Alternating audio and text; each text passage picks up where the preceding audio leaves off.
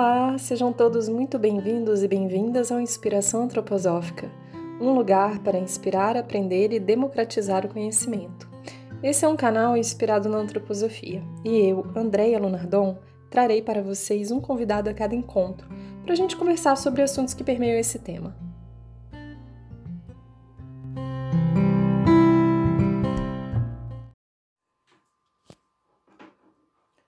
Hoje convido Cecília Quaresma, graduada em nutrição pela USP. Encontrou a antroposofia em 2002, quando iniciou sua formação para professores Waldorf em Jaguariúna. Na sequência, iniciou a formação de medicina antroposófica da ABMA São Paulo. Foi administradora do Centro para Desenvolvimento Humano Artemisia entre 2003 e 2006. Atuou como professora de classe na Escola Waldorf Arandu entre 2014 a 2018, período em que participou dos cursos preparatórios do Grupo de Ciências da Federação de Escolas Waldorf do Brasil. Velejadora, mudou-se para o veleiro Plankton em 2006 e atualmente está com a família no Algarve, em Portugal, depois de cruzar o Atlântico pela terceira vez. Mãe de um menino de 14 anos, o Igor, esposa do Fábio e desde 2019 pratica o homeschooling a bordo.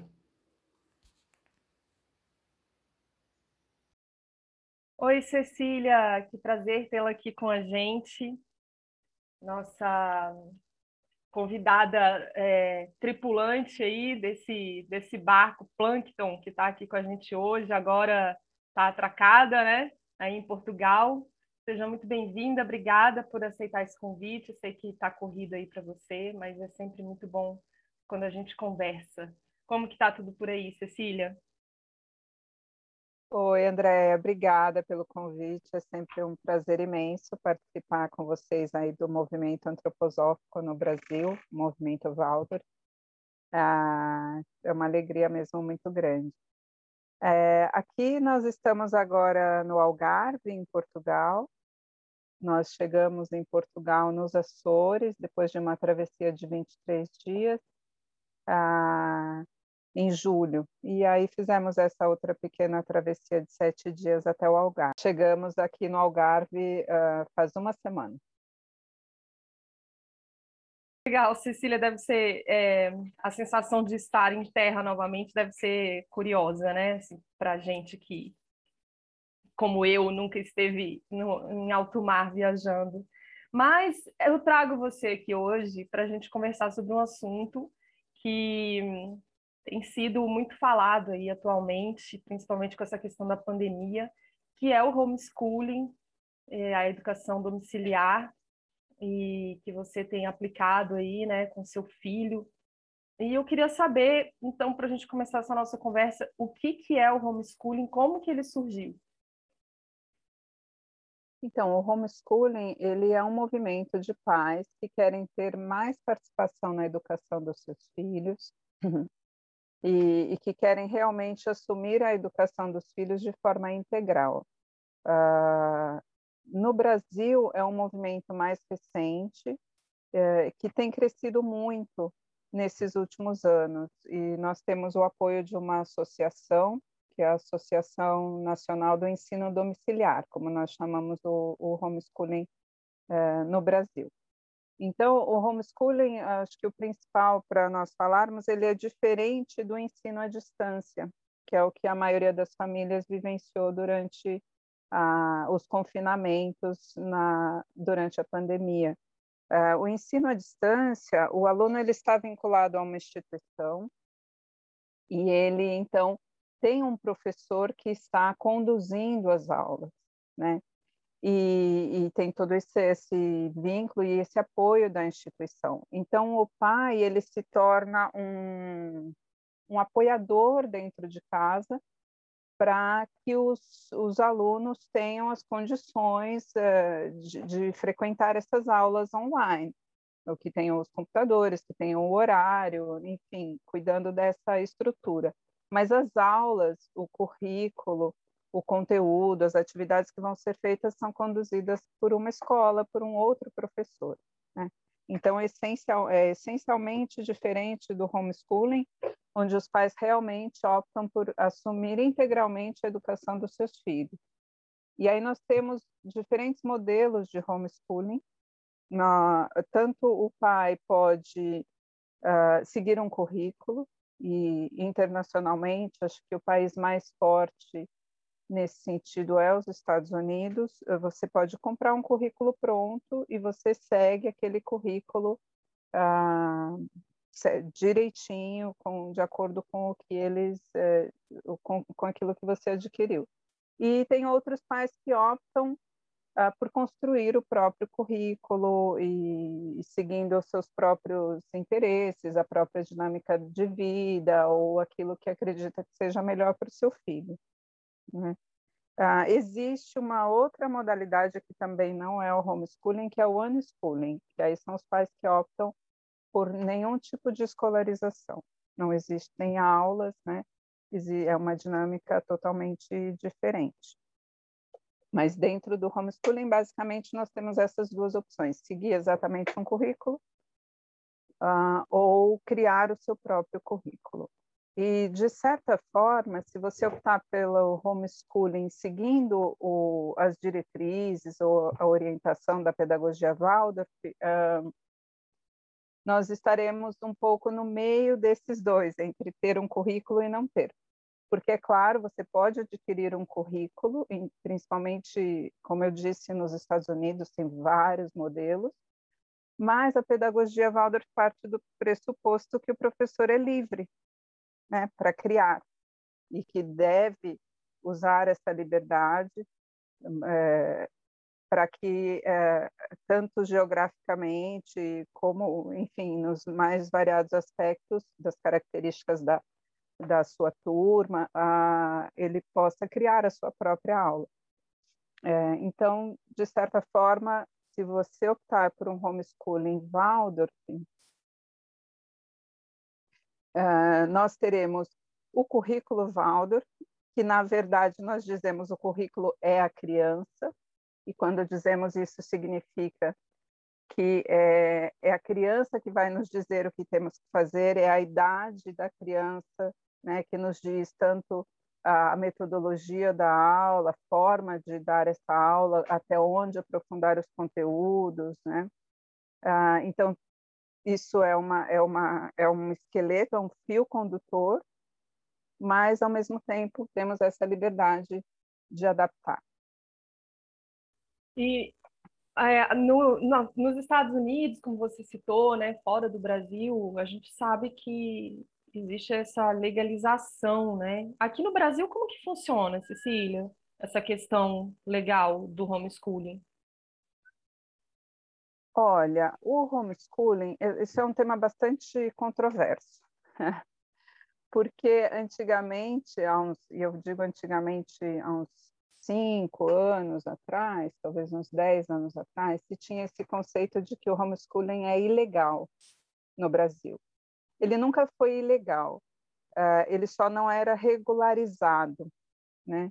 E existe essa associação, que é a ANED, que eu já falei, que na verdade é a melhor fonte de informação para saber em que pé nós estamos em relação ao homeschooling no Brasil. Eles realmente fazem um trabalho muito sério e nos últimos anos têm crescido. Então, assim, para vocês terem uma ideia, alguns municípios do Brasil, como Vitória e acredito que o Distrito Federal, eles já têm a regularização do homeschooling, já tem é, assim as regras, né? Como isso pode acontecer, como isso pode funcionar. Então, no passado nós não tínhamos isso e, e então isso fica a, a possibilidade ou não de se realizar o homeschooling ficava a critério do conselho tutelar mais próximo da sua residência, né? É, o que acontece é que nós temos uma, uma informações diferentes um, na nossa Constituição, que diz que os pais são livres para conduzir a educação dos seus filhos, e as leis, é, as diretrizes e bases, né, para a educação e, a, e as uh, leis de proteção da criança e do adolescente que dizem que a criança, que é obrigatório a criança estar na escola. Então, e faz muito sentido se criar regras para que as crianças estejam na escola num país tão grande e com o abismo social que nós vivemos no país, porque muitas crianças eram é, retiradas das escolas para trabalhar ou ficavam na rua, uh, e então o governo precisou intervir nesse sentido. Uh, então, o que acontece hoje na prática é assim: a família que vai escolher fazer o homeschooling, ela precisa uh, ser muito responsável, porque se o conselho tutelar a procurar, porque pode haver uma denúncia, a própria escola de onde ela saiu pode avisar o conselho tutelar ou um vizinho, às vezes até mesmo parentes. Temos casos de denúncias de parentes que não concordam com a opção da família. Então, se houver uma denúncia para o conselho tutelar, o conselho tutelar vai procurar a família. E a família, então, tem que provar que não há negligência em relação à educação dessas crianças. Certo? É, então, o que eu sempre digo para quem quer iniciar o homeschooling é que tenha tudo documentado, uh, o seu planejamento, o número de aulas, o máximo de, de material. Para nós, na pedagogia Waldorf, é muito fácil, porque nós temos um caderno que foi construído pela criança, mas, enfim, é bom ter essa consciência de ter tudo documentado, caso haja uma denúncia e você seja procurado pelo conselho tutelar. Né? Agora, outra pergunta que também os pais me fazem muito, uh, e como é que fica em relação ao histórico escolar? Então, se eu optei por fazer o homeschooling por dois anos, por três anos, muitas vezes por questões de viagem, ou a família se mudou para um sítio muito distante, ou está numa região que as escolas uh, não condizem com, a, com as necessidades daquela família, né, que são os motivos mais frequentes, Hoje em dia tem um movimento muito grande também religioso de homeschooling. Mas, independente disso, uh, se a criança ela está num período uh, em, em, em, ensino domiciliar, uh, e ela vai voltar para uma escola, a escola vai aplicar uma, uma avaliação para determinar em que, para que ano, para que eh, nível, qual é o nível dessa criança e para que ano ela vai é, ser inserida novamente, para poder inserir a criança na escola, né? Ah, se a família optou por fazer o homeschooling o período do fundamental inteiro, então quando esse jovem tiver 15 anos, ele pode procurar a Secretaria de Educação mais próxima, a família procurar, e, e o jovem vai fazer uma prova do ENSEJA, né, que é a prova para jovens e adultos, uh, que na minha época se chamava supletivo. Né? E na minha também. Essa prova, essa prova do Enseja é o que vai, vai dar para esse jovem o, o histórico uh, escolar, ou a possibilidade dele ingressar no, no ensino médio. Se o homeschooling foi feito, aí entram outros detalhes, mas se o jovem esteve fora da escola durante o período do ensino médio, aí a própria prova do Enem serve como esse histórico escolar para ele ingressar numa, numa universidade. Mas o mais importante, acho que é buscar o contato com esses órgãos, uh, com a ANED ou com outros órgãos, a própria Secretaria da Educação, para estar sempre atualizado em relação às regras né? O Brasil é um país bastante instável e as coisas podem mudar, mas é o que temos hoje, né, no ano de 2021, é isso. Então, que é, esclarecimentos fantásticos esses, porque eu acho que muitas das dúvidas é, em, em, começar ou não o homeschooling é, é por volta dessa, é por conta dessa dessa dúvida mesmo, né? Se, se é legal e, e como que funciona. Acho que foi super esclarecedor é, essa sua fala. Então, eu quero saber assim, já que esclarecemos esse processo que é importante, burocrático, para quem quer começar o homeschooling, quais são os aspectos que a gente tem que levar em consideração? O que é importante se ter em mãos para começar um homeschooling? Ótima pergunta, Andréia. Olha, é, acho que é muito importante, primeiro, os pais fazerem uma reflexão pessoal dos motivos que estão levando a, a, a essa mudança para o homeschooling, né? E lembrar que o centro e o foco de qualquer decisão em relação à educação é a própria criança. Então, o pai pode pedir até apoio de outros professores ou familiares ou pessoas em quem ele confia, uh, um, um, médico antroposófico, um médico familiar, se for o caso, para ajudar nessa avaliação. Porque para algumas crianças pode não ser bom o homeschooling, para outras pode ser muito bom. Então, sempre, o que eu quero dizer é assim, que a criança ela tem que estar no centro dessa decisão, né? porque na maioria das vezes a decisão é, ou ela vai ser por ordem por questões práticas e aí a família então vai precisar ter muita consciência uh, no sentido de que assim quando temos consciência das fragilidades essas fragilidades elas podem se tornar fortalezas. Nós podemos então atuar para minimizar né? Uh, e às vezes acontece dessa mudança para o homeschooling ser uma mudança ideológica então aí o pai ele tem que sempre avaliar se a ideologia dele, né, a vontade dele vai estar de acordo com o que é bom para o filho, né? Então acho que isso é a, é a principal coisa, um momento de reflexão muito grande antes de se tomar essa decisão. Estando tomada a decisão, então aí tem que começar a estudar, tem que estudar muito, né? Professor estuda muito e o que os pais têm que ter consciência é que ao optar pelo homeschooling, uh, um dos pais ou os dois pais, eles estão assumindo um trabalho não remunerado, um trabalho voluntário. É isso que eu ia né? dizer, né? Um baita de um trabalho. um baita de um trabalho e muito sério. Então tem que ter consciência assim de que há um, vai ter um tempo de dedicação desses pais, eh, se eles têm outra atividade profissional que tem que ter, né? É, uh, ele tem que considerar isso na organização, planejar para estudar o tempo que eu vou ter em, sa em sala de aula, né? Mas assim, junto com os meus filhos, ensinando, uh, e tudo isso tem que ser considerado, né? Muito, muito seriamente. Uh, o Fábio assumiu artes aplicadas, trabalhos manuais, inglês e no último ano, inclusive, a matemática.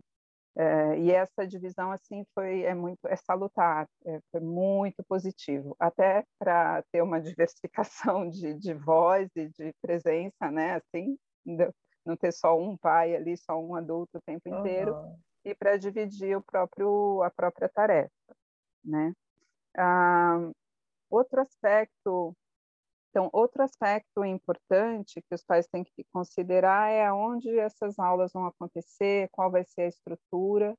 Uh, e assim, as, vão, no, eu aprendi no início, eu, eu queria trazer, eu moro num veleiro, né? E eu queria que a minha sala virasse uma sala de aula. Eu fiz um quadro negro, temos um escaninho, fizemos uma mesa, é muito importante, uma mesa onde a criança consiga apoiar os dois pés no chão, ter uma postura adequada para escrever, né? E, e, fizemos tudo isso. E aí, aos poucos, eu fui percebendo que não, eu não ia reproduzir uma sala de aula exatamente na minha sala, e, e que o homeschooling nos permite uma liberdade que, já que estamos realizando homeschooling, não vamos deixar de lado essa liberdade. Então, é, encontrar esse equilíbrio entre ter uma estrutura adequada para que as aulas aconteçam, mas também não precisa querer transformar a sua casa numa sala ou um, um, um, cômodo da sua casa numa sala de aula propriamente dita, porque aí com a liberdade que nós temos de horário, toda a flexibilidade, você vai ter aulas fora, você vai ter aulas muito mais é, é, atividades externas, né? E tem que aproveitar essa grande vantagem.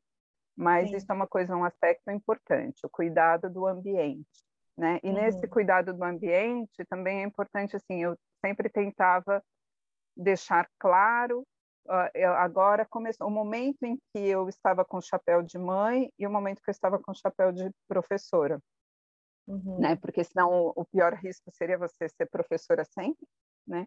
E uhum. nisso o Igor me ajudou muito porque ele me dava limites, né? Assim, agora nós estamos em sala de aula e que bom cobrando uma tarefa, é, uhum. né?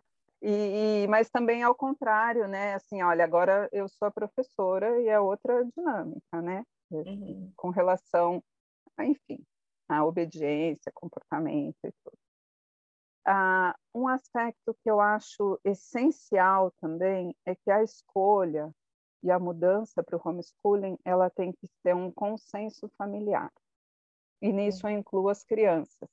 Claro que dependendo da idade, é, é mais difícil, né? Você deixar nas mãos da criança alguma opinião ou alguma decisão, mas elas têm que estar minimamente assim, elas têm que estar de acordo, elas têm que a, a, a aceitar a ideia, elas têm que estar a, a fim de realizar aquilo, né? Uhum. Elas têm que estar dentro do mesmo barco, Sim. né? Porque você não vai impor isso para uma criança e mesmo que você acabe por impor e a criança não tem escolhas, é, sem vontade de fazer, nós não fazemos nada.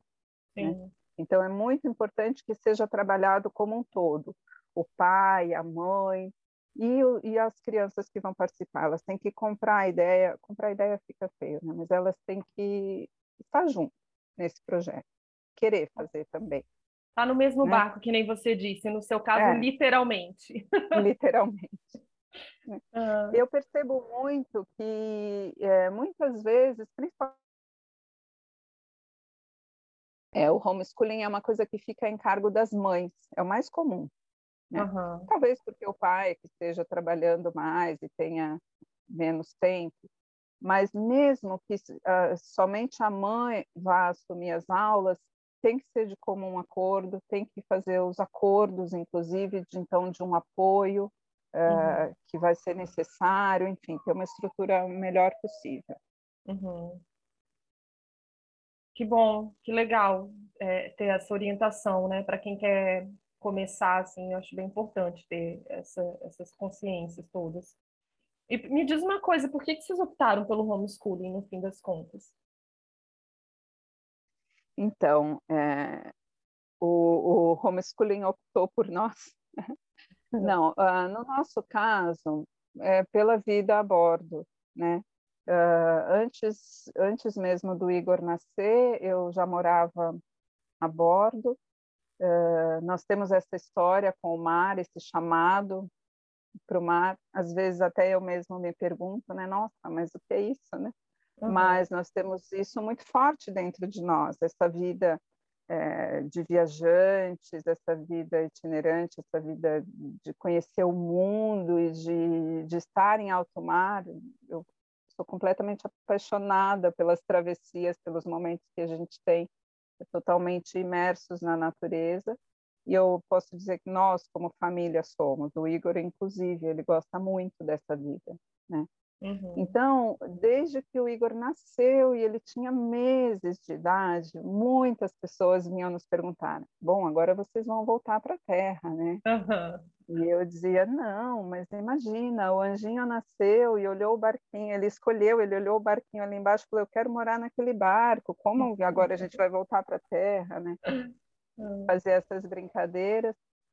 Ah, mas as pessoas logo emendavam: mas e a escola? Sim. E aí eu, eu, É, e ele tinha meses, mas já pensavam na escola, né? Então, assim, eu estava muito tranquila que até o primeiro ano escolar, ou seja, a idade dos sete anos, porque eu já era professora, já era formada em pedagogia Waldorf, né? Então, eu estava muito tranquila que eu tinha esse longo período até ele completar sete anos, troca dos dentes e tudo, para ter que me preocupar com a escola. Né? Uhum. Mas as perguntas eram tão frequentes que desde ele muito pequeno eu já comecei a, a pesquisar sobre o homeschooling, uh, e aí eu, eu encontrei esses grupos uh, americanos nos Estados Unidos, o homeschooling Waldorf é muito forte, tem inúmeras instituições, tutores, é, grupos de, hoje em dia, de Facebook, na época eram... É, outras formas de comunicação, mas já tinham esses grupos. É, então, eu comecei a pesquisar bastante sobre isso, entender como é que funcionava, mas ainda com esse respiro até que o Igor fizesse ali estivessem em idade escolar. O nosso jardim de infância, eu sempre digo isso, às vezes os pais me procuram com, com crianças muito pequenas, né? Eu uhum. nunca chamei de homeschooling o que nós fizemos durante o primeiro setênio do Igor. Nós tínhamos uma estrutura, eu tinha a formação de jardineira, eu sabia as necessidades, então, mas é outra, é outra qualidade, né? É importante, muito importante que o pai se aproprie, eh, se tome, né, é, em suas mãos aquelas coisas que são importantes para uma criança pequena, como ritmo, horário de dormir, é, enfim, inúmeras coisas, né? O ambiente, saber que o mundo é bom, a imitação, todos esses aspectos são importantes, mas não vai haver uma, uma escolarização, né? Uhum. A criança precisa o quê? De natureza, que é a grande professora, ah, uhum. de bons modelos para imitar, de adultos realizando tarefas que façam sentido né, na presença dela, de ritmo, dormir cedo, ter alimentação, essa proteção, esse ambiente né, onde a criança se sinta eh, segura e oportunidade de brincar livre, né, uhum. de, de ter realmente assim outras crianças e, e, e deixar acontecer todo o brincar livre da, da criança, né? E, bom, aí para resumir, no nosso caso, aí chegou mais rápido do que eu tinha imaginado o momento do Igor ir para o primeiro ano escolar, né? E como eu é, já tinha a minha formação como professora Waldorf, eu entrei mesmo numa crise, porque a minha primeira sensação quando eu encontrei a pedagogia Waldorf, que eu não tinha filhos, e eu disse, quando eu tiver um filho, meu filho vai estudar nessas escolas, numa uhum. escola Waldorf né? Uhum. Porque é muito lindo, eu sou completamente apaixonada.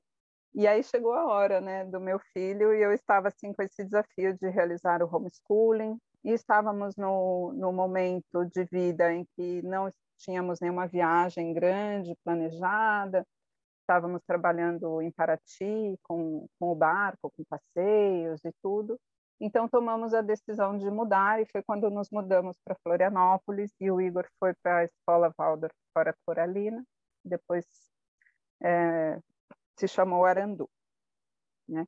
E o Igor então fez do primeiro ao quinto ano. Nosso projeto inicial era que ele fizesse do primeiro ao terceiro, mas por questões da vida acabamos ficando até o quinto ano.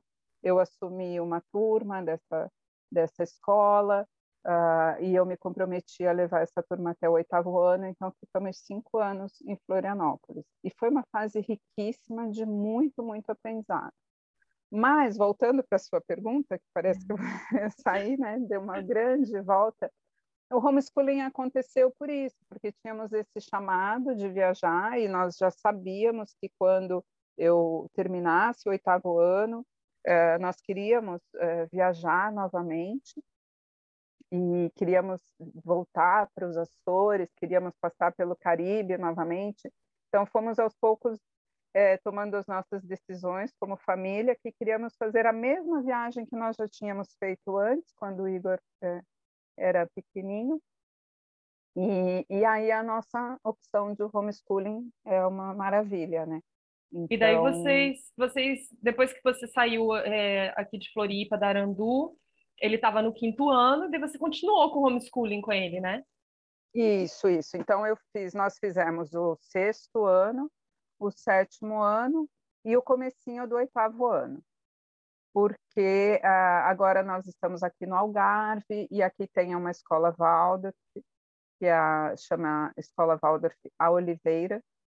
Ah, e o Igor, então, está matriculado aqui e o ano letivo aqui começa em setembro, né? Então, é, estamos começando aí essa nova jornada dentro de uma escola presencial Waldorf. A nossa Legal. também era presencial, né? Mas uma Sim. escola.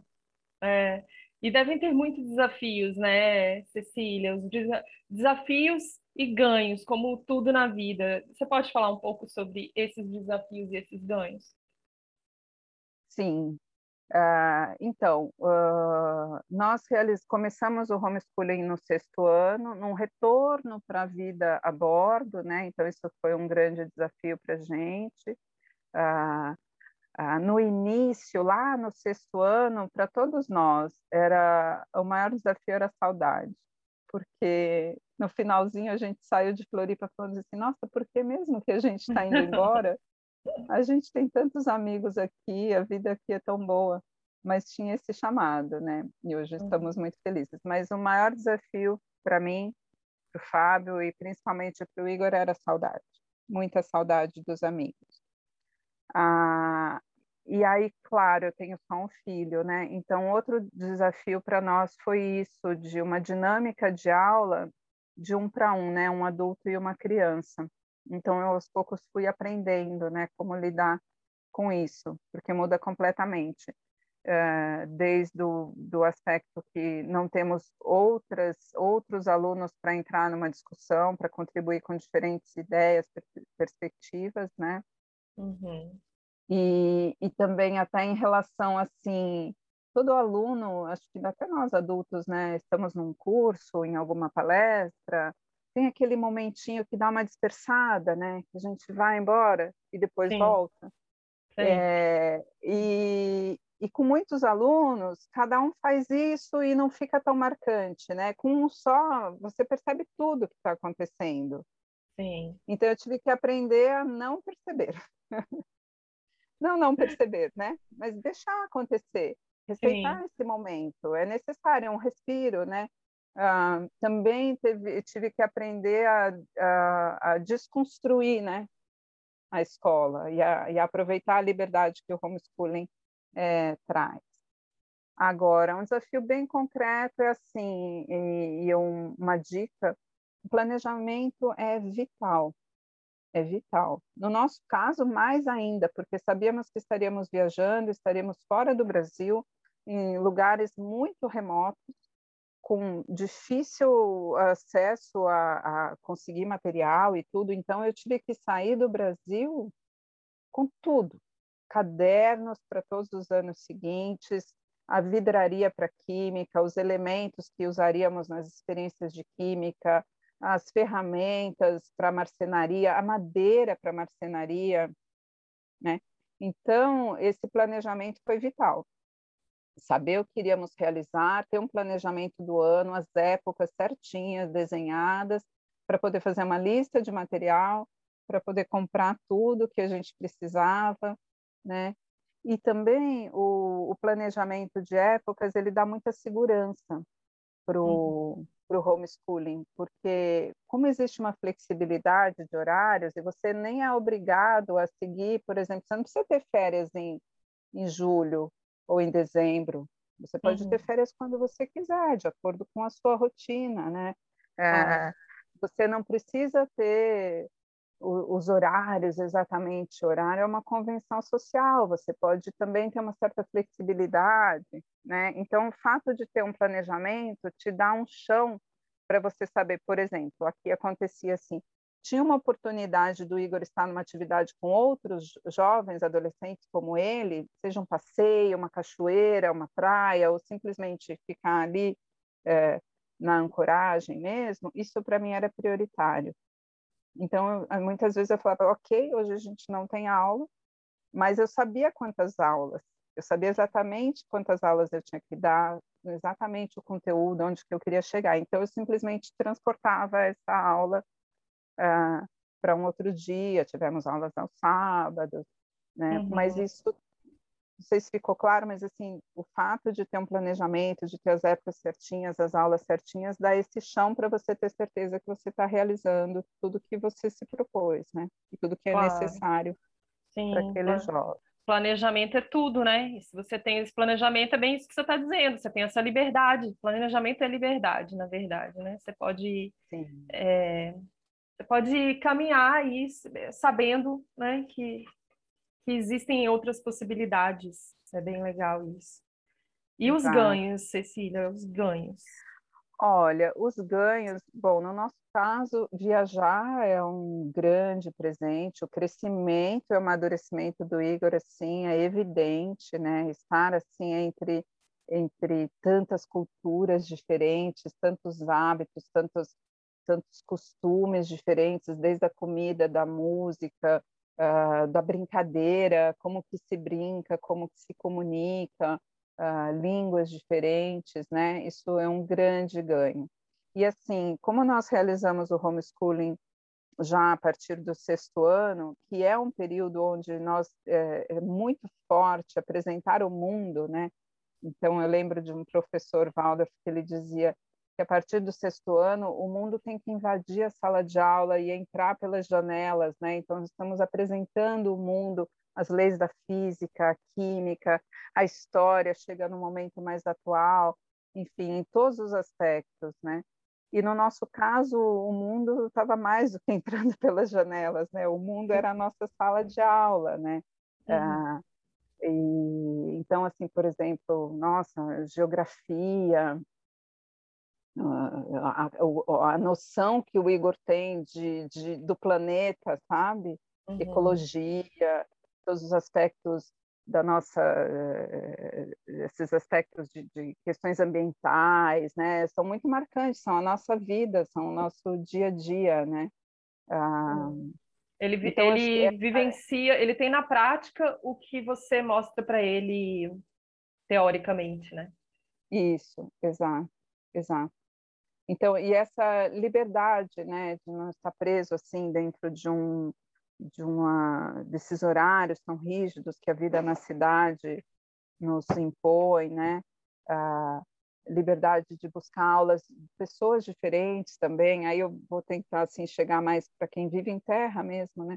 É, pessoas diferentes que têm qualidades que se encaixem naquela naquele tema que eu estou estudando é, e eu posso ir até essas pessoas e, e pedir esse apoio e assim, buscar museus. Ah, ah, nós tivemos, por exemplo, geologia, né? Nossa, os, os, depois passamos por todas essas ilhas vulcânicas, dormimos na cratera de um vulcão. Uau, muita é, experiência é, depois legal. De ter estudado, é. Uhum. Então, assim, são, são muitos ganhos, são muitos ganhos. Agora, talvez o mais precioso é a nossa cumplicidade como família, sabe? Já é, estar num projeto como esse juntos, né? É, e, e, ser professora do Igor me deu uma aproximação com ele, assim, sempre fomos muito próximos, mas eu acredito que nos tornou ainda mais cúmplices, assim, mais temos um diálogo muito muito aberto, o Igor começou a participar mesmo de muitas coisas assim das nossas decisões em relação à escola e amadureceu muito nesse sentido. E, e percebe assim a importância do que estamos realizando e assumiu muitas tarefas também da casa a mais porque percebe toda tudo aquilo todo o esforço e tudo que está acontecendo né um, acho que foi muito rico assim o que nós ganhamos como família.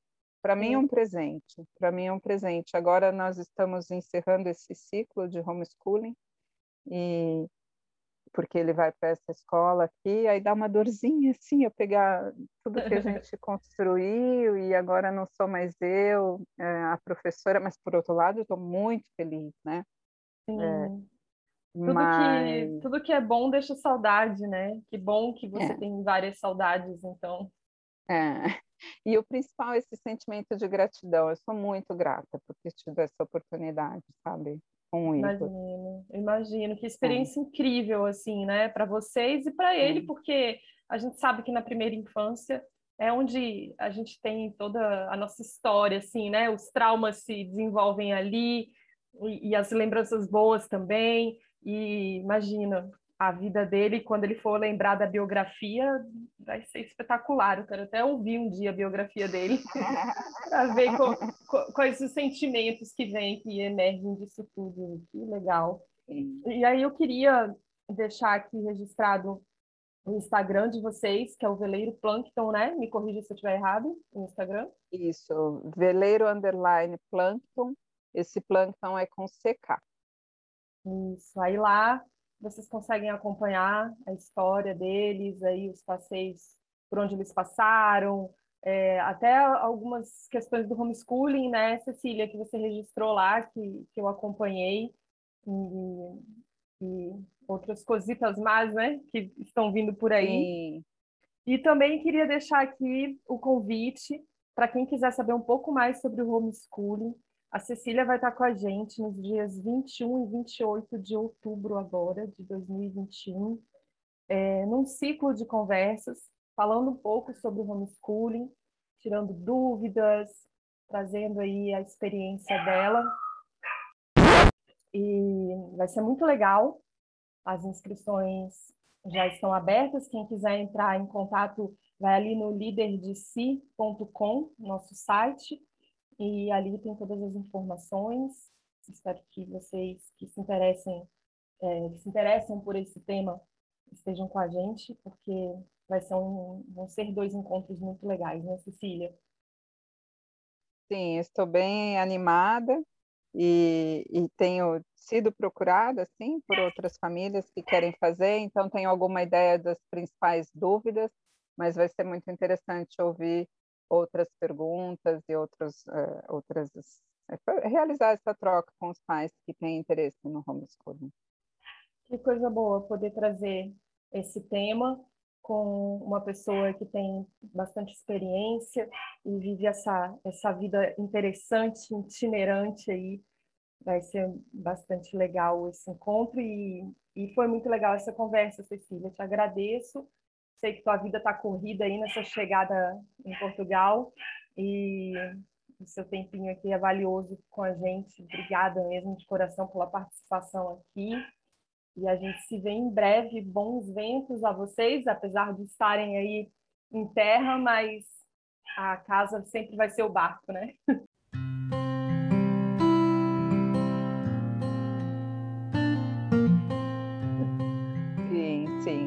Olha, muito obrigada, eu que agradeço mesmo, é um prazer participar desse movimento aí é, com vocês, do Líder de Si, dessas conversas todas, é, é muito precioso. Ah, e sempre que precisarem, podem contar comigo. Obrigada, até a próxima. Até a próxima, querida.